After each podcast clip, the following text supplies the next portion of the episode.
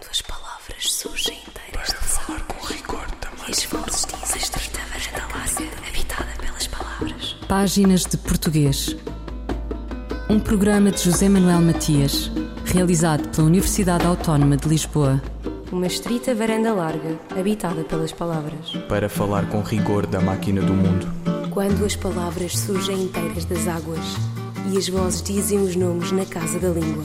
A planificação linguística surge como área de estudo no início da década de 60 do século XX. As descolonizações, sobretudo em África, e a emergência de novos países com as suas matrizes linguísticas, mais a adoção dos idiomas da colonização, levaram ao incremento dos estudos designados como pós-coloniais. A professora Margarita Correia desenvolveu o tema na sua crónica semanal do Diário de Notícias e referiu que o termo foi cunhado em 1959 por Einen Hogan, em artigo sobre a estandartização do norueguês, onde se define como atividade de preparar ortografia, gramática e dicionário normativos para orientação dos escreventes e falantes numa comunidade de fala não homogénea. Esta definição cinge-se apenas àquilo que mais tarde veio a ser reconhecido como uma das vertentes da planificação, a do corpus, corpus planning, que se ocupa das formas da língua, vertente à qual viriam a juntar-se outras. A planificação linguística em língua portuguesa, abrangendo os países da CPLP, parece estar na ordem do dia de precisar de ampliar esta área de estudo.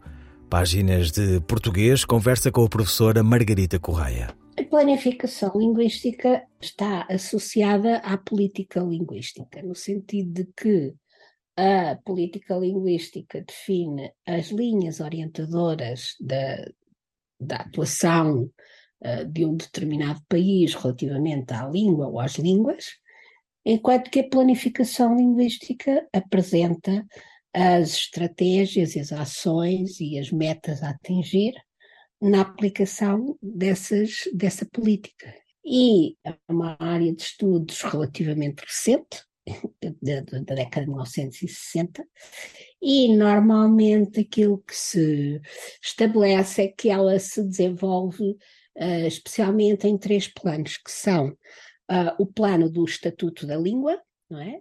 o plano do corpus, isto é, dos recursos necessários para, uh, digamos assim, o uso da língua nas diferentes situações de comunicação que lhe são atribuídas, e, uh, finalmente, o plano do ensino e da relação da língua com outras línguas faladas no país, com, uh, com línguas estrangeiras, com línguas minoritárias, etc, etc. Em relação à língua portuguesa, temos, tem-se falado uh, em políticas de língua, mas não em planificação linguística. porquê? eu acho que ela não existe, ou pelo menos eu não a conheço, não é? Ou seja, mesmo as políticas linguísticas de que se fala não estão, que eu saiba, configuradas num documento orientador, não é? E são, no fundo, medidas avulsas que, ou discursos avulsos que vão surgindo na boca dos governantes uh, quando se festejam datas importantes, como o Dia Mundial da Língua Portuguesa, ou quando se fala, quando, se há, quando há cimeiras da CPLP, sei lá, fala-se muito da língua portuguesa e dizem-se assim umas, umas ideias e umas frases de efeito muito bonitas, mas eu desconheço, digamos assim, tipos de um documento que contenha claramente, preto no branco, quais é que são as opções políticas do Estado português relativamente às línguas que aqui se falam.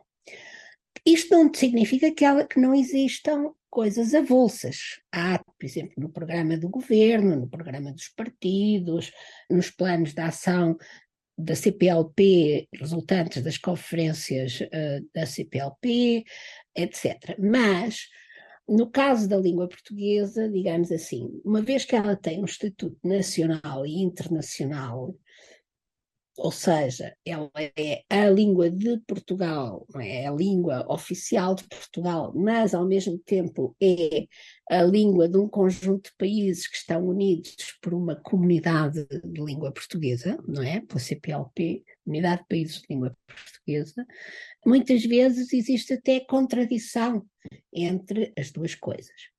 Se passamos ao plano da planificação, ou se passamos à planificação, aí é, ainda se faz muito mais sentir a noção de desorganização e desestruturação, uma vez que, em primeiro lugar, não está definido, no governo de Portugal, não está definido qual é o ministério que tem principalmente como competência legislar, ou digamos assim, planificar a língua portuguesa. Existe, é evidente que muitas vezes se atribui essa prerrogativa ao Camões, mas, em meu entender, o Camões tem a ver com a faceta internacional da língua portuguesa, com o ensino no estrangeiro, com as políticas externas, com, com as políticas que envolvem relações com outros países, etc.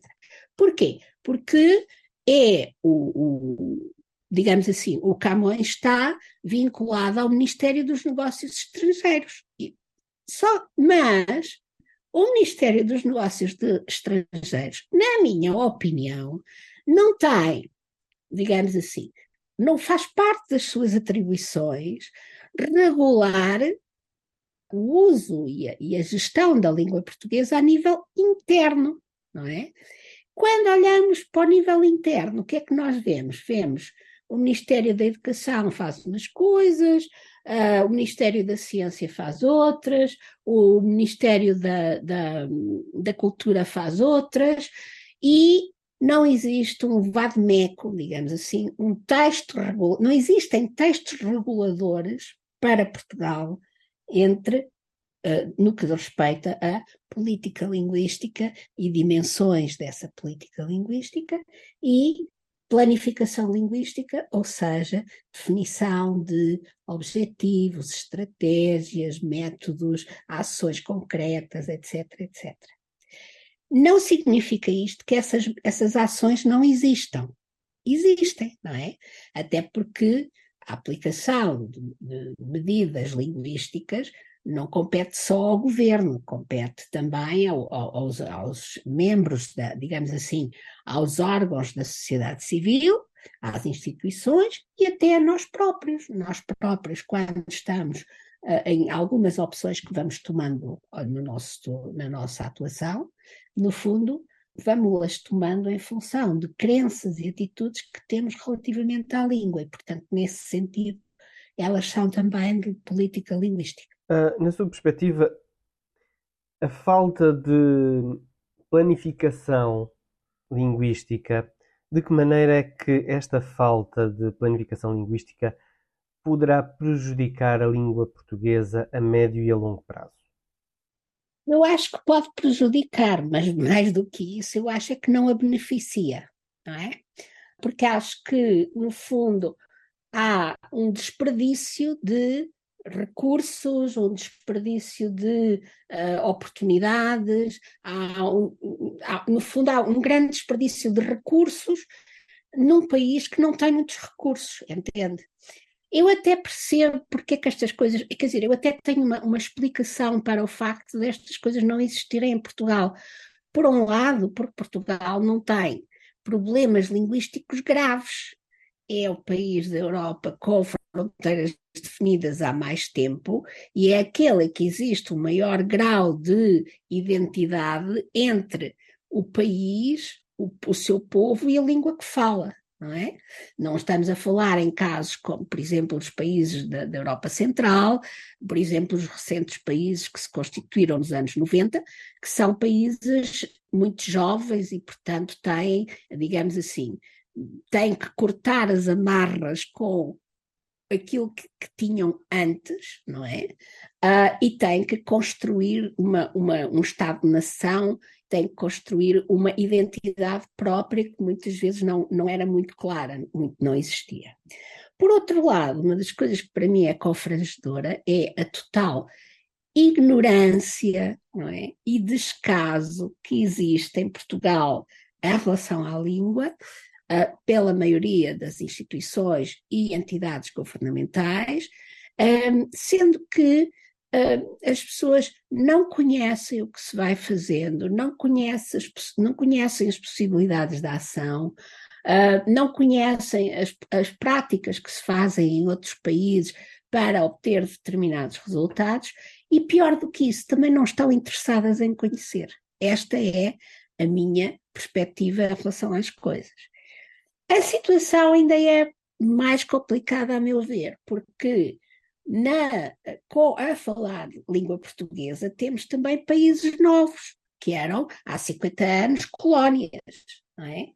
E não vejo da parte das autoridades desse, desses países também tirando, enfim, os elementos que vão ser inseridos na constituição do país, etc., na prática, no, no cotidiano, digamos assim, na ação do cotidiano, não vejo, estou a falar sobretudo, não estou a falar do Brasil, atenção, o Brasil eh, não está a entrar nesta equação, o Brasil é outra coisa, mas, por exemplo, em relação aos países africanos e a Timor-Leste, não vejo que exista uma, digamos assim, uma síntese de quais são uh, as grandes ideias por trás da gestão da língua, uma definição de política linguística e depois, muito menos, uma planificação. E, portanto, eu acredito que as coisas vão acontecendo um bocadinho ao sabor dos tempos, dos dias que correm. Margarita Correia, linguista e professora da Universidade de Lisboa, sobre a planificação linguística.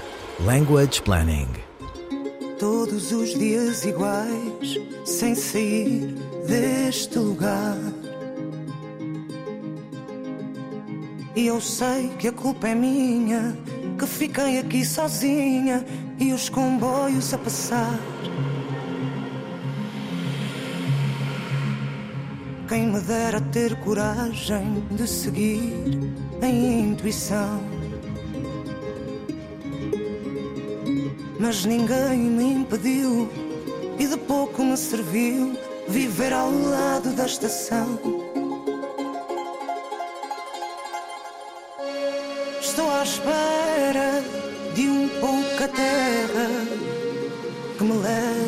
viajar. Chega depressa com a promessa de nunca mais voltar.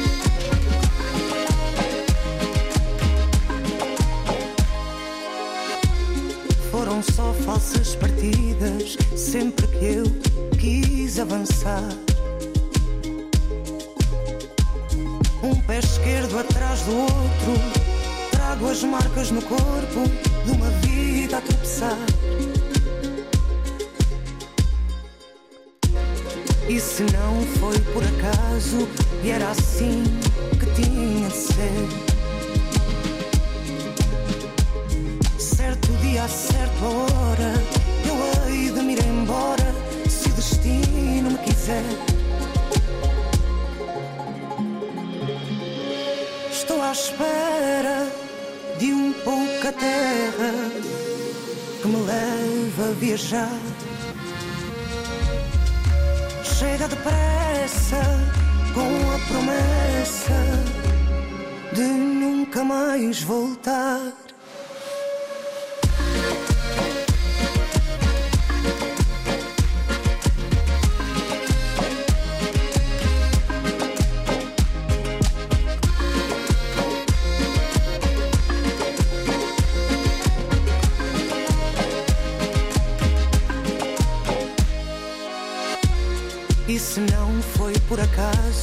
E era assim que tinha de ser.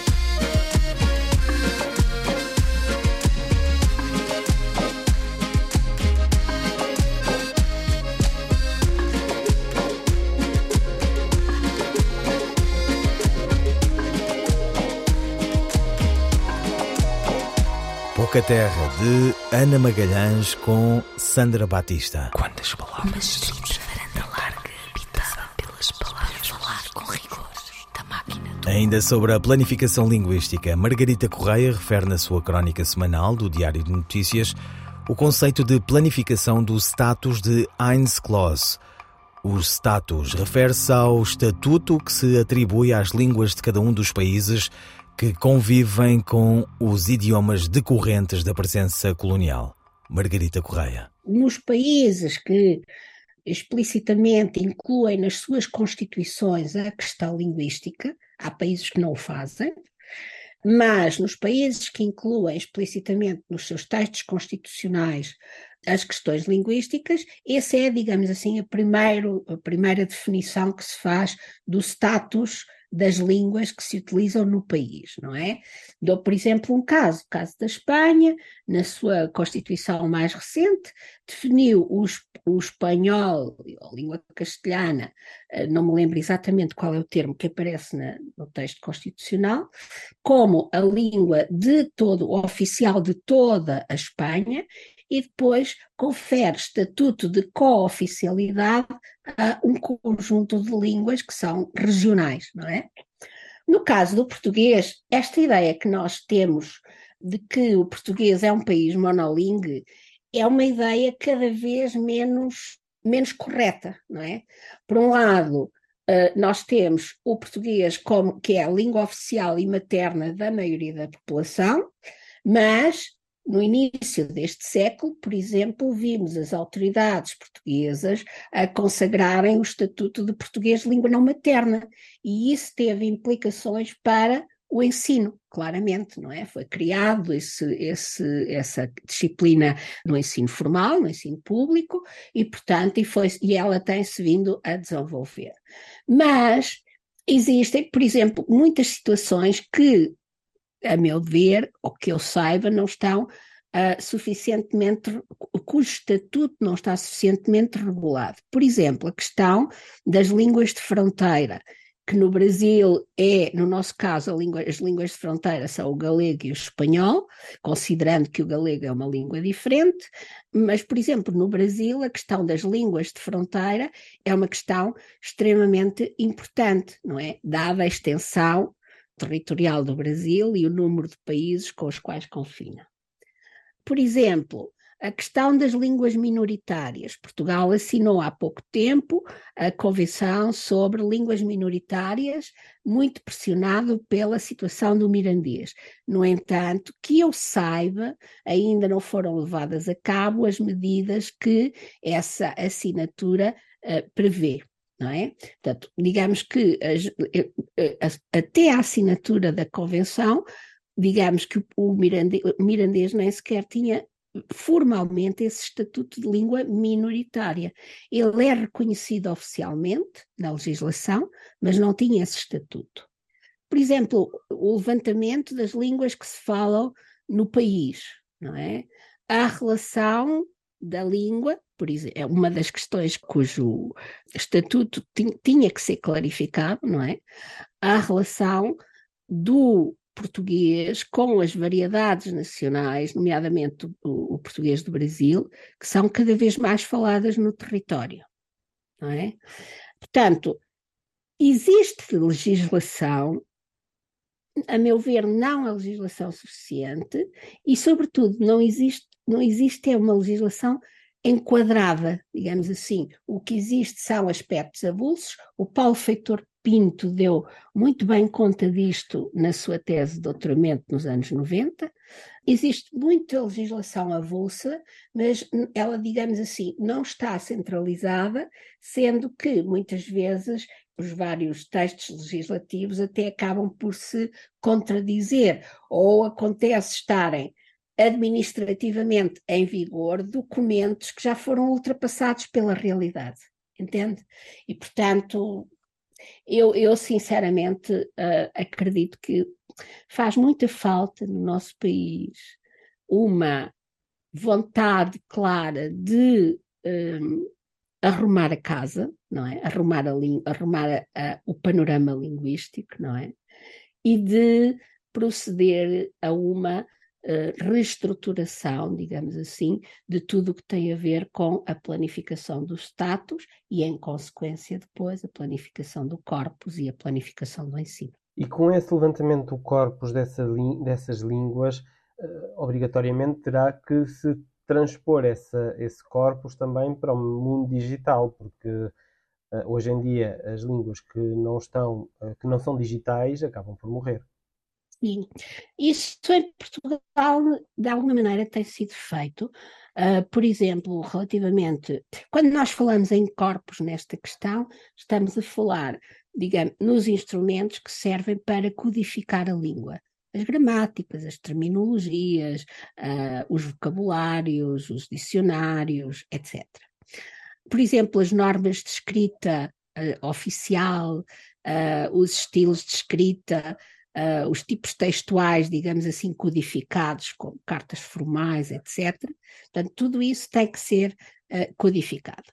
De certa forma, uh, em relação a recursos linguísticos, nós temos alguns recursos linguísticos digitais. Eu lembro que, por exemplo, nós temos dois dos dicionários de língua portuguesa online que são mais consultados, são portugueses que são o Dicionário da Primeira A e o Dicionário Infopédia, da Porta Editora. Temos todo o trabalho que foi elaborado a partir do portal da língua portuguesa, do vocabulário ortográfico do português e de todos os recursos que foram uh, desenvolvidos e disponibilizados gratuitamente online, não é? Temos o caso do vocabulário ortográfico comum, que não teve o mesmo impacto uh, que, que, o, que, o, que o vocabulário português, não é? Que o portal da língua portuguesa, e é neste momento um, um, um projeto que não, não chegou a, a, ser concluído, no sentido que não incluiu todos os países uh, que eram visados, e, e, não se sabe o que é que vai acontecer, não sabe qual vai ser o destino desse projeto. De qualquer maneira, existe e está e é consultável, não é? Por exemplo, não temos terminologias, não temos muitas terminologias disponíveis, não temos as terminologias necessárias disponíveis, não é? Nesse sentido, os serviços de língua portuguesa da Comissão Europeia acabam por se ir sobrepondo à missão do próprio Estado português, que é, na medida em que vão criando uh, recursos que disponibilizam online, como sejam terminologias, uh, como sejam uh, o, seu, o, seu, código de redação interinstitucional, etc., que depois acabam por ser seguidos internamente, vai acontecendo, mas falta ainda muita coisa. Margarita Correia, linguista e professora da Universidade Textos de Lisboa sobre a planificação linguística em Portugal textos antológicos em louvor da língua portuguesa. Qual é o melhor termo em português para traduzir a palavra workshop? A resposta é de Sandra Duarte Tavares. Esta palavra provém do inglês workshop e significa sessão em que se discute ou elabora um trabalho prático sobre um determinado tema e em que os participantes aprendem através da troca de experiências e conhecimentos. Em português, temos a palavra oficina, designação que já faz parte da prática corrente, em expressões como oficina de leitura e de escrita, oficina de escrita para jornalistas, etc. A ação de formação, encontro, seminário, práticas normalmente acompanhadas de atividades e debates, embora cada uma com a sua especificidade, são possíveis designações de uso corrente que podem substituir o termo inglês workshop. Sandra Duarte Tavares, linguista. Eu, El Rei, faço saber aos que este alvará virem que hei por bem me apraz dar licença a Luís de Camões para que possa fazer imprimir nesta cidade de Lisboa uma obra em octava rima chamada Os Lusíadas. Estante Maior, em colaboração com o Plano Nacional de Leitura.